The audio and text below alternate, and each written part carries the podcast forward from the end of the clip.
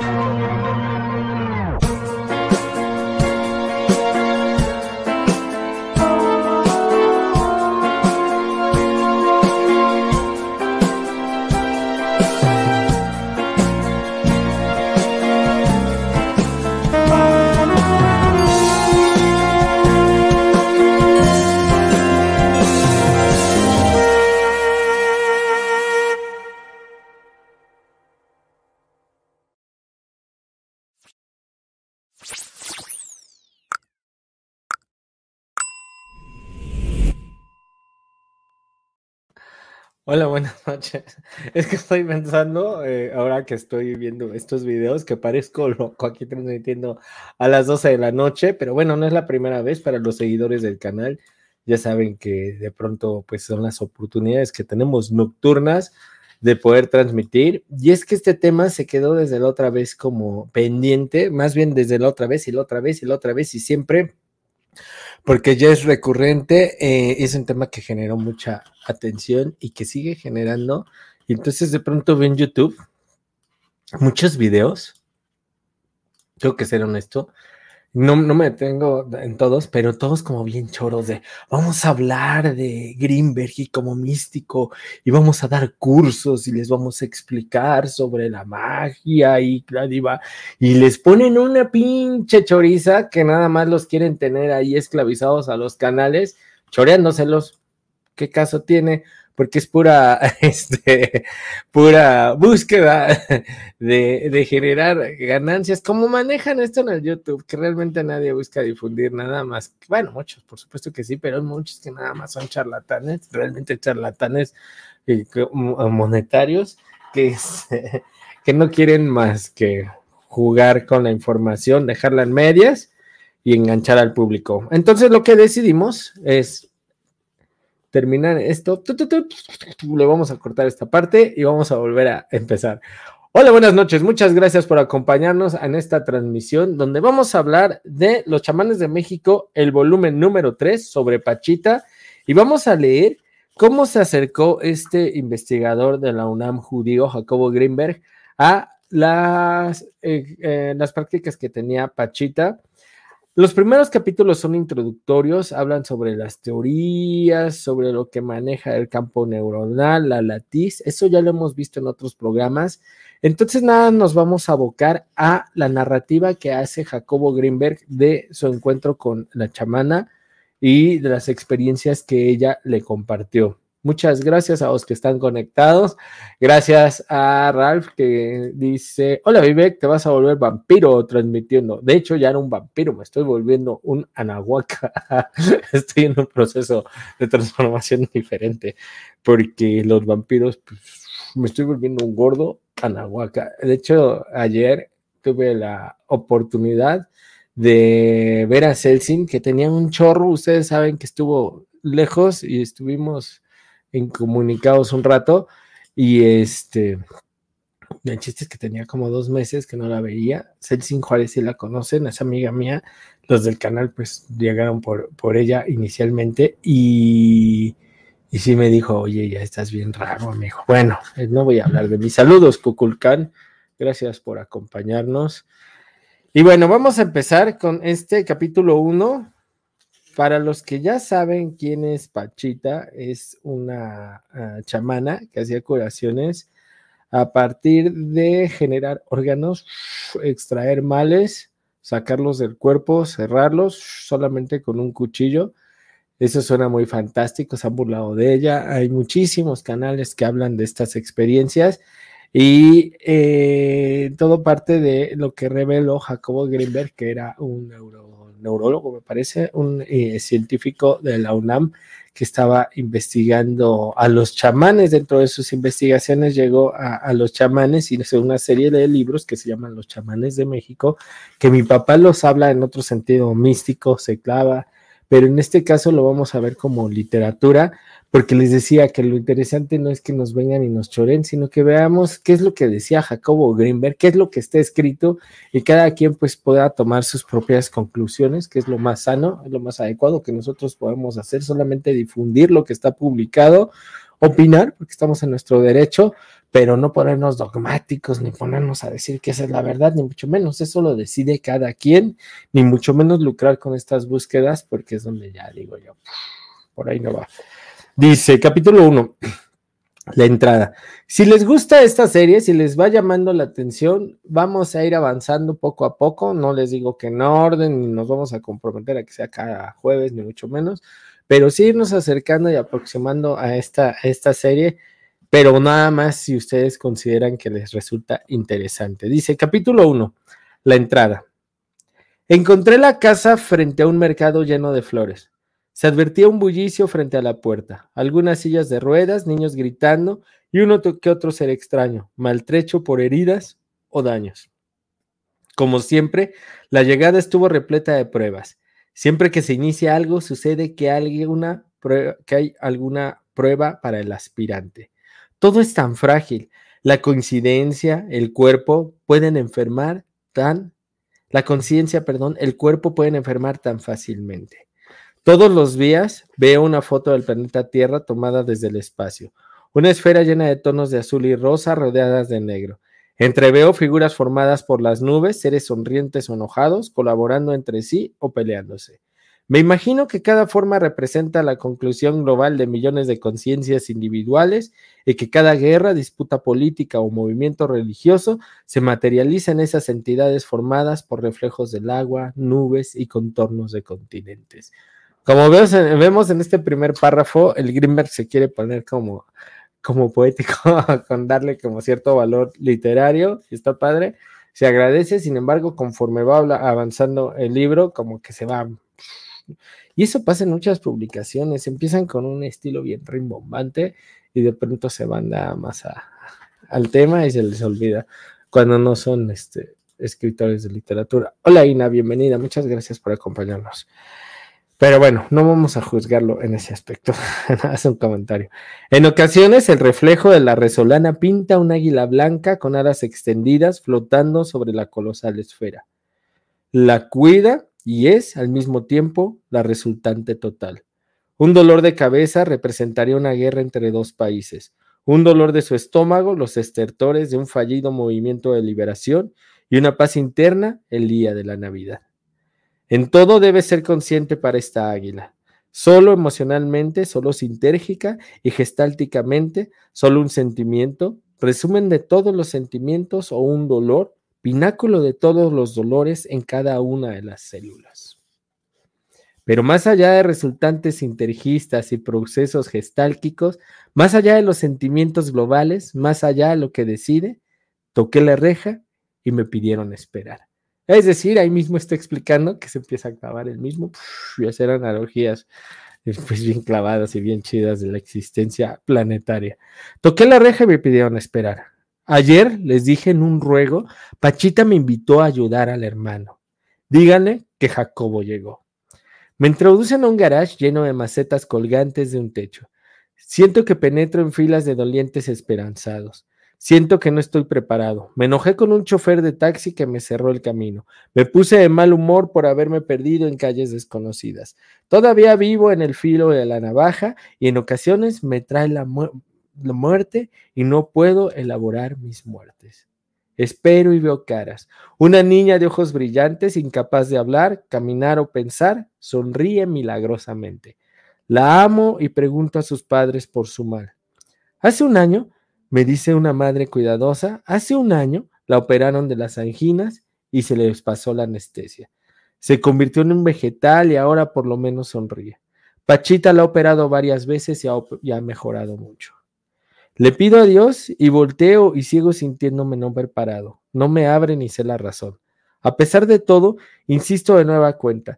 Decido sentarme en el suelo para meditar. Como siempre, comienzo la lucha. La única posibilidad es aceptarlo todo.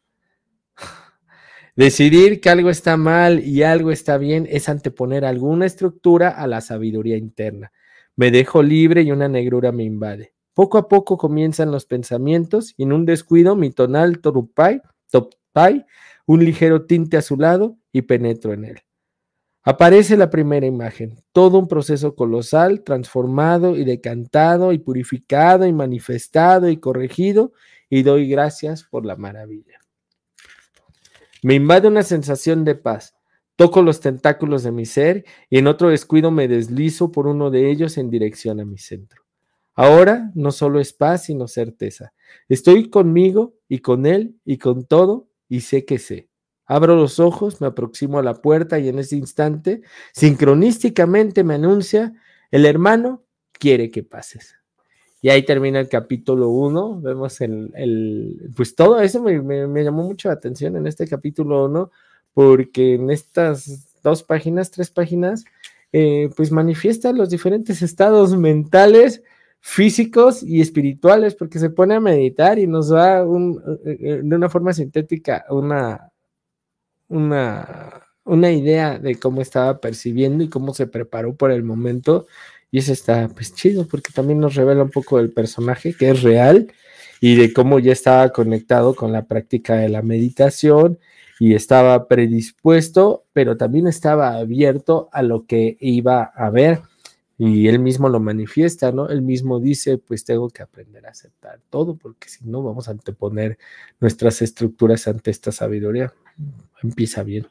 Saludos, buenas madrugadas, Vivek. Hijo, ahí termina el capítulo 1. Bien podríamos decir, ya leímos el capítulo 1 del libro de Pachita y decirles descansen, pero ustedes díganme si quieren que continuemos con el capítulo 2, que es sobre el espíritu, el espíritu sobre la materia. Está. Este libro, la verdad es que te engancha, es muy este es enajenante porque se va volviendo cada vez más ligero y la narrativa se, hace, se va haciendo muy coloquial. Díganme, ¿puedo continuar? ¿O puedo detenerme ahora mismo? Y ahí la dejamos y seguimos siendo amigos como siempre. ya, a dormir, iba a dormir, pero te escucho un ratito. Pues es que ya todos iban a dormir, pero este necio dijo, va, Dice Citlali Shoshi Kocha Kouti. Ah, bonita. Sigamos, por favor. Solo si te sientes con ganas, sale. Sigue, ahí está. todos ya me apoyaron. El espíritu sobre la materia. Una vez conocí a un amigo que vivía en el presente no por decisión ni por mandato, tampoco por cuestiones ideológicas o por sostener cierta enseñanza. Simplemente le sucedían demasiadas cosas y no tenía tiempo para pensar en el pasado. Sus facciones estaban en constante movimiento. Gestos de asombro lo atravesaban a cada instante y parecía atender mil cosas al mismo tiempo, como llamadas de seres que siempre lo asombraban. Antes de iniciar este capítulo, tuve que pedir permiso y al igual que a mi amigo, comencé a ser invadido por cogniciones. La mayoría no las recuerdo, solo que sé que existe un momento en el que se atraviesa un umbral y lo que antes era oscuridad se ilumina con la luz pero la luz también es capaz de engañar. He tenido, ahora recuerdo, miles de luces y cada una de ellas me fue abandonada y sirvió de catapulta para la siguiente hasta que apareció la verdadera. Cuando todo es real.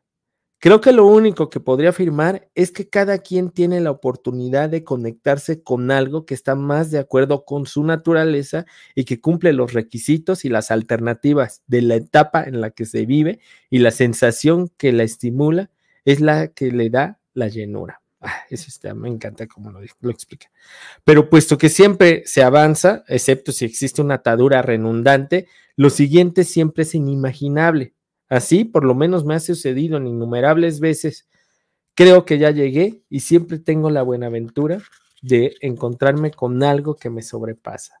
Sin embargo, existe una plataforma que se conserva y que matiza.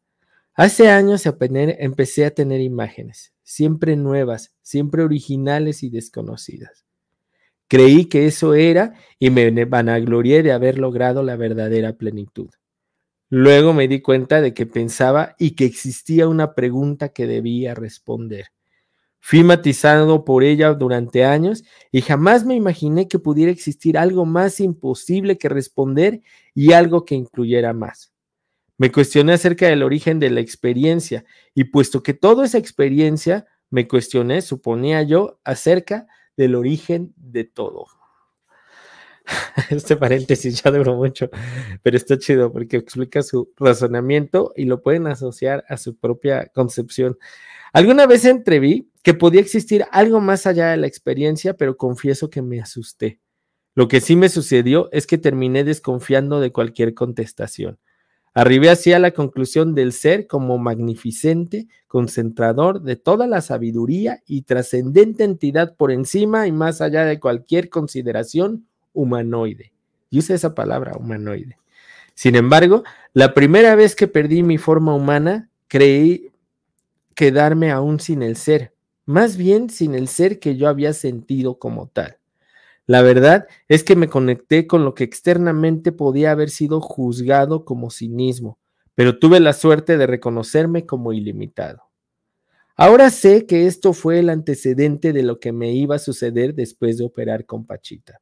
Los cuerpos, riñones, médulas, dedos, cerebros, edificios, coches, plantas se convirtieron en tentáculos de Dios, cosas sin importancia comparadas con la magnificencia del espíritu. ¡Oh, la madre!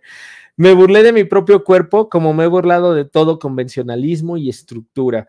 Cerrar los ojos y estar ahí despegado de mi cuerpo viéndolo, arreglando los asuntos que más me competen como ser.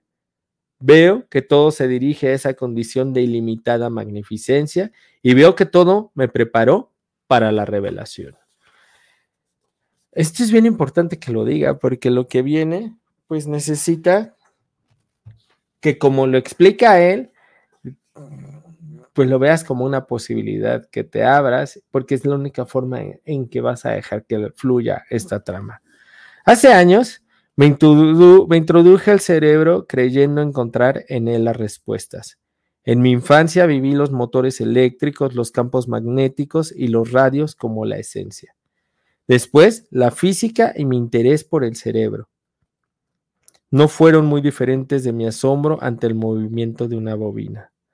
Ahora, a punto de penetrar en una habitación alumbrada por una vela y plagada de olores de estómagos descompuestos y extrañas podridas, algo en mí decidió que nada sería igual que antes. Debo decir otra cosa antes de relatar lo que viví. Existe una lucha colosal entre la luz y la oscuridad. La llamo así por no tener otros términos. Cada accidente es una prueba, cada caída una señal que una inteligencia inconmensurable manda a cada una de sus partes. Lástima que existen quejas, catarsis y salidas superficiales. No permiten ver y antes bien se conectan en un circuito de retroalimentación del que no existe escape mientras se sigue alimentando. Una pequeña antesala, resguardada del cuarto de trabajo del hermano por una cartina, me dio la bienvenida. Todo parecía muy natural, excepto la custodia de la entrada. Un muchacho preocupado impedía o facilitaba la entrada, dependiendo de las instrucciones del hermano Cuauhtémoc. Esto es bien interesante, bien interesante. Tengan a Cuauhtémoc siempre presente aquí. Descorrí la cortina y unos cuerpos envueltos en sábanas y acostados en el piso me saludaron como presencia familiar y simultáneamente aterrorizante espectáculo. Después, entendí que los operados recibían en este cuarto la energía suficiente para cicatrizar las heridas y acomodar y equilibrar sus campos energéticos. Mi niño, acércate, llegaste en el tiempo preciso. La voz del hermano me recibió haciéndome sentir en familia cuidado y bendecido. Pachita se encontraba sentada en una silla junto a una cama de tablas, cubierta de un colchón de hula espuma con plástico encima. Sus ojos cerrados miraban a Leo, su ayudante durante seis años, siempre presente dos días a la semana. Leo me saludó y me acomodó a su izquierda. Me arremangué la camisa y me preparé para recibir instrucciones. Junto a mí, un parapsicólogo argentino tomaba fotografías. La imagen de mi primera entrevista con don Lucio apareció. En, el Popoalco, la mesa de operaciones era un altar y los instrumentos eran huevos, palma y agua purificada. Aquí los mismos manejos se hacían con un cuchillo de monte.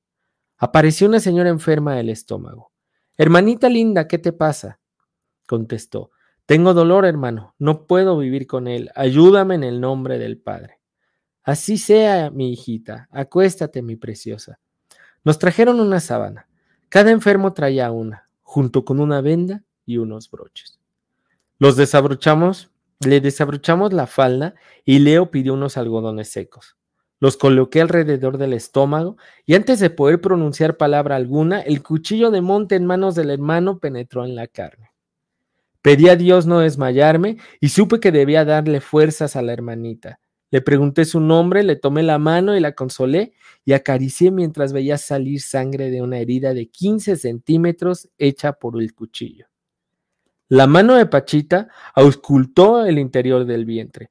Pidió unas tijeras y cortó algo que produjo un olor fétido. En unos minutos había concluido la operación. Leo me indicó que pidiera un algodón empapado en alcohol y me ordenó que suturara, que saturara, dice aquí. ¿Saturar? Rápido, satura la herida. Supe que debía colocar el algodón sobre la herida y colocar mis manos sobre él. Lo hice y la herida cerró instantáneamente. Me dieron una venda y cubrí el vientre, con ella. La mujer reía y daba gracias. La levanté sintiéndola sin peso, después de cubrirla con la sábana y se la llevaron a descansar. La colocaron en el suelo sin queja alguna. Volté a ver al hermano y a Leo y les dije que estaban con Dios. Sentí que había cerrado una herida, que el hermano había manejado la materia como si fuese un juguete, que Leo era un santo. Me dije que esto era, que no existía límite, que Dios existía, que éramos dioses, que éramos, que éramos, que éramos. Después, una fuerza me guió en 15 operaciones más. Di cariño, di amor, inspirado por esas gentes, y curé. ¿Quiénes éramos? ¿Qué es lo que nos traspasaba? ¿Quién él era el hermano? ¿Quién era Pachita? Todo es posible. A partir de esa primera intervención todo fue natural. Me sentí como en mi hogar, el mismo que visito en mis meditaciones. Por primera vez no hubo diferencia alguna entre mi pensamiento y el mundo. Por primera vez en mi vida realmente hice algo. Ah, está bien chido. no hay anestesia, no se suturan las heridas, apenas si hay dolor. Los operados ríen mientras sus entrañas y su sangre nos bañan. Me costó un año llegar al silencio. Cuando regresé de Tepoztlán por poco muero de angustia. En ese pueblo mágico se leía el pensamiento y se hacía llover y en una ocasión vi al teposteco rebosante de energía mandar truenos al valle en respuesta a una oración. En Tepoztlán hubo maravillas, pero no había silencio. Los pobladores gustaban lanzar cohetes en los momentos más significativos del día y las mujeres cazaban a los hombres como conejos. Rita había comprado una jaula en la que encerró a dos pájaros. Los bautizó con mi nombre y el de O y los observaba. Y así nos vigilaba. Sara lanzaba el oráculo y viajaba a vidas pasadas y Paul veía platillos voladores. Don Lucio se comunicaba con el espíritu de los daños y con el Señor de la luz. Tampoco había límites, pero no existía el silencio. Cuando escribía Tepoztlán, lo hacía entre las posturas de yoga, sentado en un jardín, con un cuaderno al lado. En las noches dormía en el pórtico de mi casa viendo las estrellas, pero no había silencio. Aquí, entre el atronador sonido de la sangre y el susurro del cuchillo penetrando los huesos, había silencio. El mismo silencio que había aprendido a vivir en la meditación, el mismo que permitía volar hacia el infinito y trabajar en el lugar que más me gustaba, pero del que generalmente solo rememoraba la sensación placentera de haber estado. Solamente una vez había podido seguir a mi conciencia durante sus viajes. Recuerdo haber visto gente y haber trabajado con ella en algún proyecto colosal. Aquí había silencio, y era ese mismo lugar pero en conciencia, en vigilia, despierto conmigo sin necesidad de recordar. La segunda operación fue la de la niña sobre anestesiada. La acaricié la cara, le besé sus ojitos dulces y le tomé la mano. Le di todo, mientras el hermano aplicaba su cuchillo en la parte posterior de la cabeza. Con un movimiento intenso penetró el cuero cabelludo mientras yo y Lucio dábamos energía, Abrió el hueso y de pronto un tejido fresco se materializó en la mano izquierda del hermano. Con el cuchillo levantó la carne e introdujo ese tejido en el cráneo. Coloqué mis manos sobre un algodón mojado, lo apliqué y me ordené cerrar la herida. Como en la primera operación, la herida cerró instantáneamente. En mis días de estudiante y después como psicofisiólogo pude observar el choque espinal. Basta cortar la médula espinal para dejar paralizada a una persona sin remedio y de por vida. Eso fue al menos lo que aprendí en esos días. Nos trajeron un muchacho de 30 años en una silla de ruedas. En un accidente automovilístico, su médula espinal recibió un impacto atroz y la corriente nerviosa proveniente de las áreas motoras corticales dejó de activar los músculos de las piernas. Parálisis de parte del tronco y de las extremidades inferiores fue el resultado. Acuéstese, mi niño precioso, mi amor, mi pobrecito angelito. Hermano, me operaron y me pusieron dos barras de metal y no siento mis piernas ni las puedo mover. Por favor, ayúdame. Así sea, en el nombre del Padre, contestó. La voz del hermano era la de una madre y vi lágrimas en los ojos del muchacho. Se acostó boca abajo, entre Leo y yo descubrimos su espalda y le rodeamos de algodones. El cuchillo penetró las vértebras y descubrió la médula espinal. El hermano unió los extremos despedazados y pidió un injerto de hueso. Un ayudante le trajo un frasco de vidrio y de él sacó un hueso y con el mango del cuchillo lo incrustó en la espalda. Leo, más precavido que yo, se cubrió con las manos. Yo fui salpicado y unas gotas rojas en mi oreja quedaron como testigos del portento. Apliqué mis manos y la herida cerró y el muchacho comenzó a mover la pierna. Ligera pero segura la conexión quedaba restablecida y era solo cuestión de tiempo. Acaricié la pierna del operado y di gracias al cielo. Después trajeron un viejito de 85 años, obrero de una fábrica, no podía comer. Su esófago se había cerrado hacía tres meses y solo se alimentaba de líquidos. El hermano lo hizo acostar y pasó sus manos sobre el vientre del enfermo. Vio lo que tenía dentro y supo qué hacer. Abrió desde la garganta hasta el estómago e introdujo sus manos en el conducto esofágico. Lo despegó y lo dejó libre. Luego tomó el pene del enfermo e introdujo el cuchillo por el conducto urinario. Volteó a verme y todavía con los ojos cerrados bromeó. Aquí hacemos de todo. Cerré la herida y el hermano pidió un bolillo duro. ¡A la madre! Cómetelo, buen hombre, angelito de Dios, cómetelo. El viejito negó con la cabeza. Te digo que te lo comas, no seas terco. Mordió el bolillo, lo masticó y después se lo tragó. Ya ves, hermanito, las obras del Padre no tienen límite. El viejito reía y Leo y yo nos abrazábamos. En mi vida anterior, muchas veces me extrañé de adquirir fuerzas con el trabajo. En ocasiones podía escribir durante horas y cada vez sentirme más fresco en lugar de cansado. Pero el esfuerzo muscular me estaba negando. Quiero decir que no sucedía lo mismo que con el pensamiento. Inclusive de joven me sucedía lo mismo. Viví en un kibutz y en las noches, después de cosechar duraznos y acomodarlos en cajas, cargábamos camiones. Siempre acababa molido por el esfuerzo. Aquí, con el hermano, después de cargar a los enfermos, vendarlos y darles fuerza, me sentía cada vez más energizado. Cuando lo vi empecé a sudar. Una niñita con trenzas alumbradas de moños, de ojitos curiosos, fue traída y colocada encima de una sábana. Miré a Leo y luego al hermano, encamado en Pachita. Encarmado en Cachita, en Pachita. Los tres empezamos a acariciar el cuerpo blando y dulce de la criatura y a hablarle con palabras amorosas. El hermano preguntó acerca de la enfermedad y el padre de la niñita habló de una parálisis y una rotura vertebral con sección medular. El hermano nos pidió que rezáramos. Después abrió la espalda de la criatura. Cuando recién la acostamos en la cama había llorado, pero ahora se calmó. El hermano injertó un hueso, cerramos la herida y la dulce palomita empezó a reír y a mover sus pies.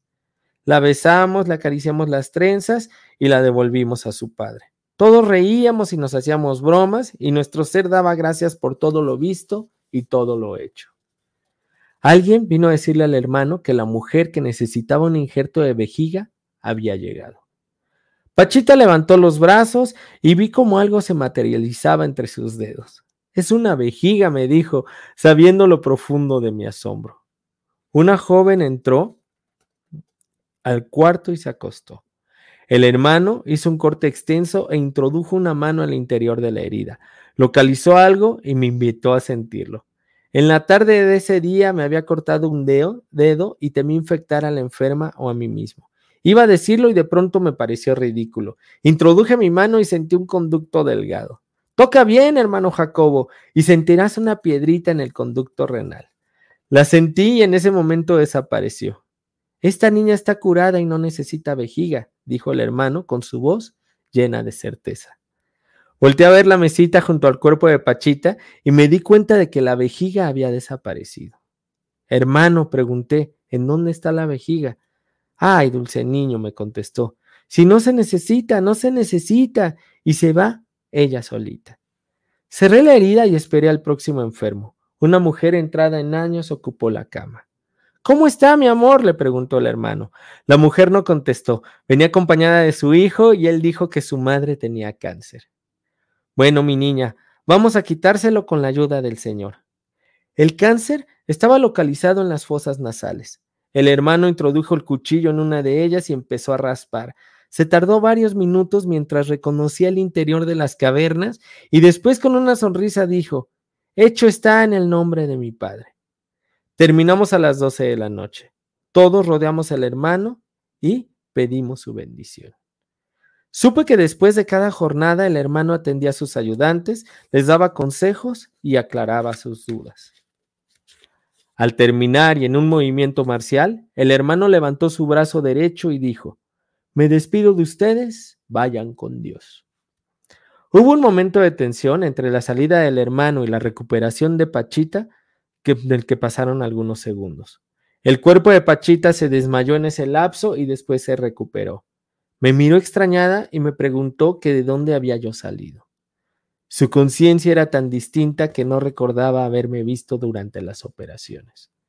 Me da gusto verte, hermano Jacobo. Cuando Pachita fue por primera vez a la casa donde yo la conocí, le sucedieron muchos percances. Entre ellos, la pérdida de una de las basas en las que operaba. La dueña la había corrido el mismo día en el que visitó la mansión donde me fue presentada. Había solicitado un nuevo lugar y puesto que nos habíamos conocido en aquella importante residencia, pensaba que yo podía interceder para conseguirla. Esa noche, momentos después de despedirse, el hermano me había preguntado si yo pensaba ayudar. Le dije que lo haría si, lo, si pudiera, pero él no pareció satisfecho. Ahora ya siendo Pachita, me confesó que no entendía a la gente que vivía en esa gran casa, rodeada de vigilancia policíaca, precisamente por la importancia de sus habitantes.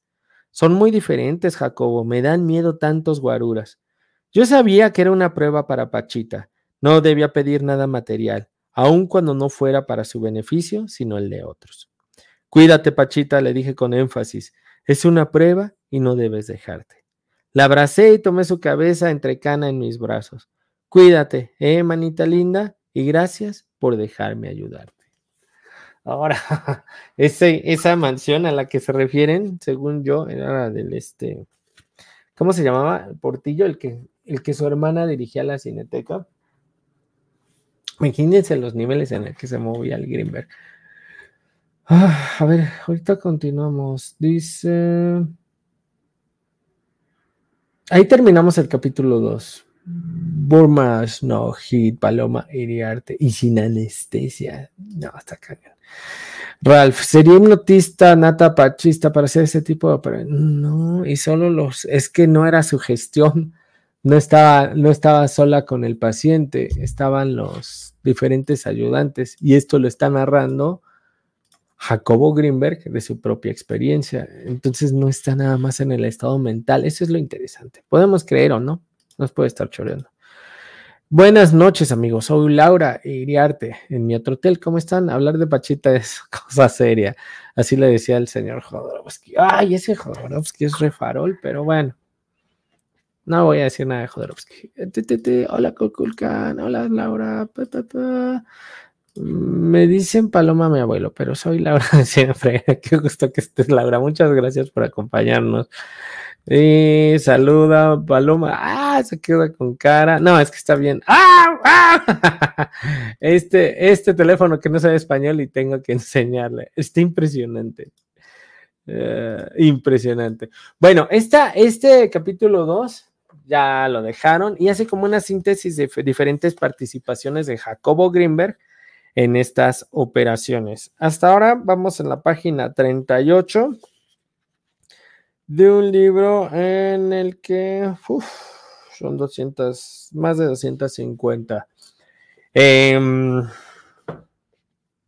ya llevamos media hora y si nos aventamos el capítulo 3, nos vamos a echar otro ratillo y preferiría que nos quedáramos picados con el capítulo 2 y continuar en la siguiente transmisión con el capítulo 3 si es que a ustedes les llamó la atención esta, estas experiencias que nos relata Jacobo Greenberg con las operaciones de Pachita, porque a mí me encantó. Este libro ya lo había leído, les había platicado sobre él, pero les dije en su momento, pues les vamos a dar una revisada.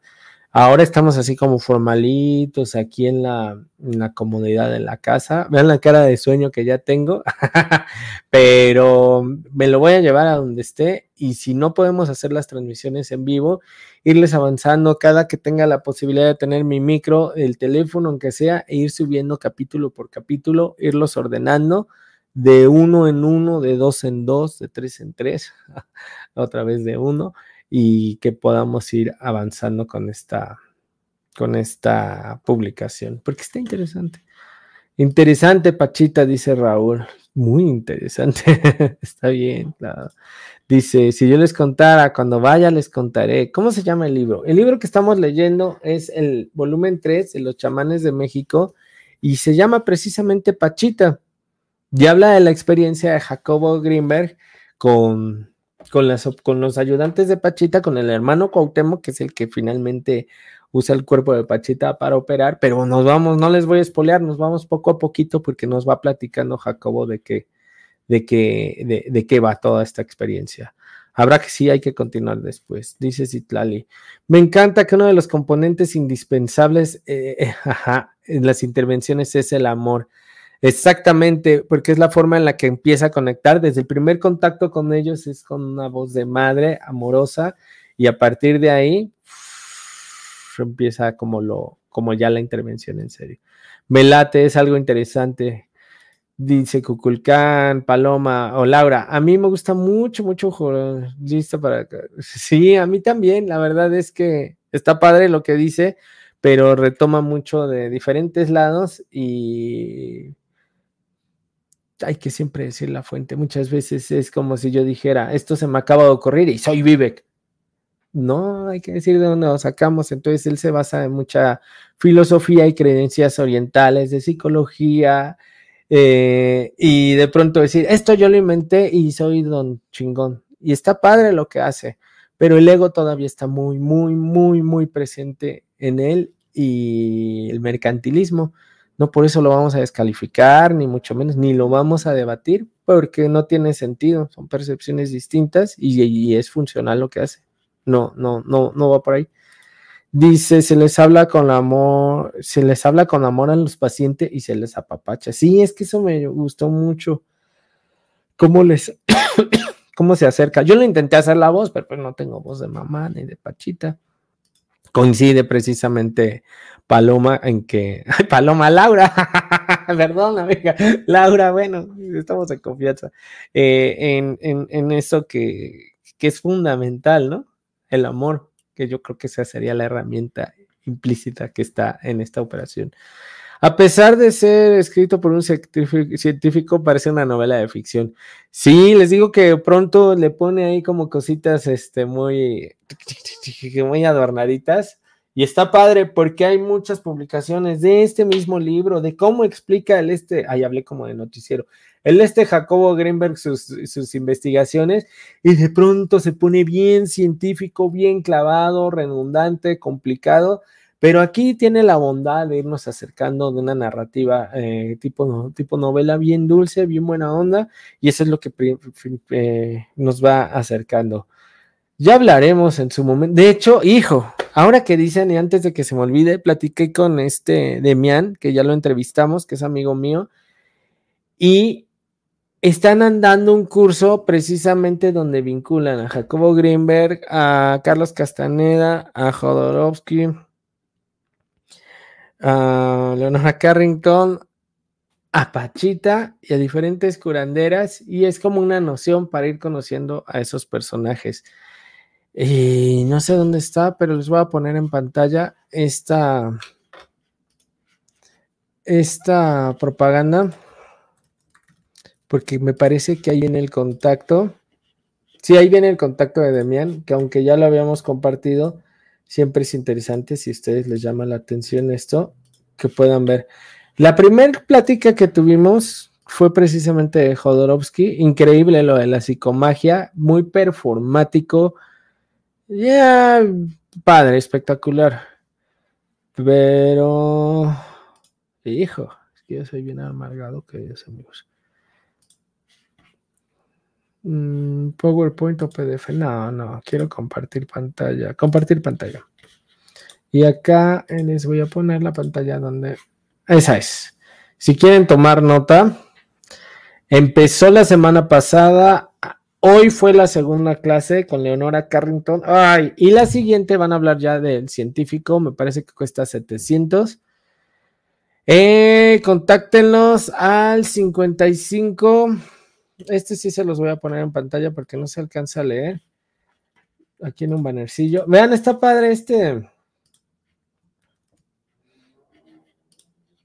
Este OBS, porque nos da chance. Esos son los teléfonos. Ahí les voy a poner un. Esperen, les voy a poner una rayita. Son personas bien chidas estos, estos amigos. Ya conocen a Demian.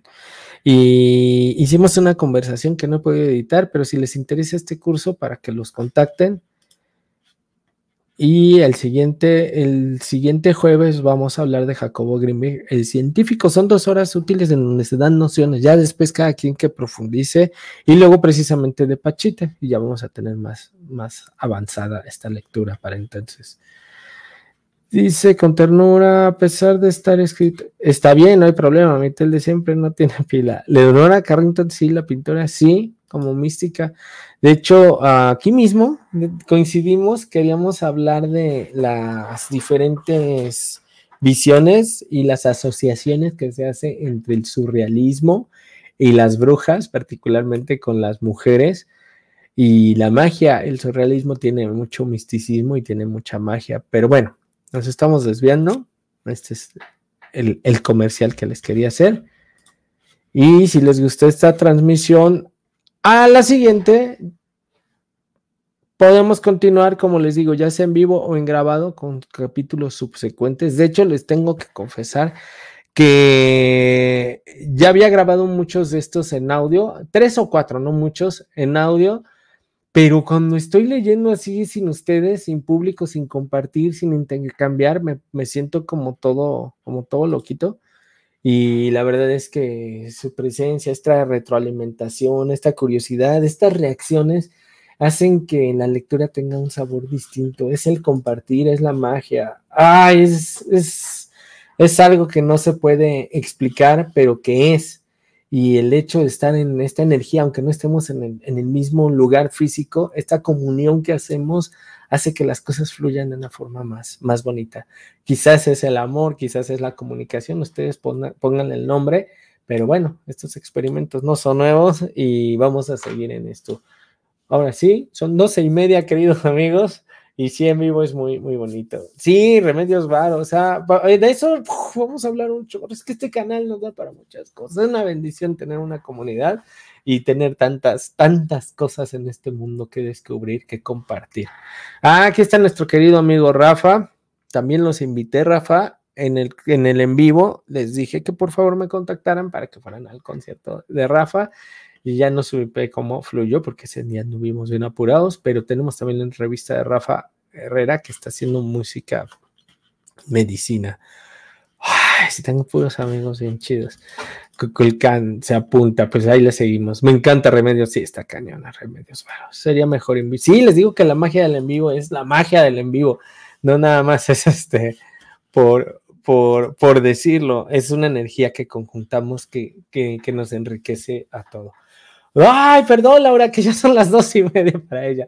Bueno, queridos amigos, muchísimas gracias por haberme acompañado en este capítulo 2 y 3 de este libro de los chamanes de México, el que se, el que se trata de Pachita. Y leímos hasta el capítulo 2. En el siguiente vamos a leer los daños. Espero que sea en vivo, pero si no, les prometo que vamos a avanzar. Porque ya en Buscando a los Anahuacas, estamos a tres programas de, terminar el libro de López Austin, pero nos vamos a seguir con cosas bien interesantes de animales de poder y luego de plantas de poder. Es emocionante, es muy bonito todo esto. Descansen, queridos hermanitos, los quiero y nos vemos pronto. Les pongo la cancioncita de salida. Una de esas cancioncitas de hace muchos años. Los que ya tienen tiempo en el canal la van a reconocer. Antes de ponerlas, no olviden lo que sigue aquí.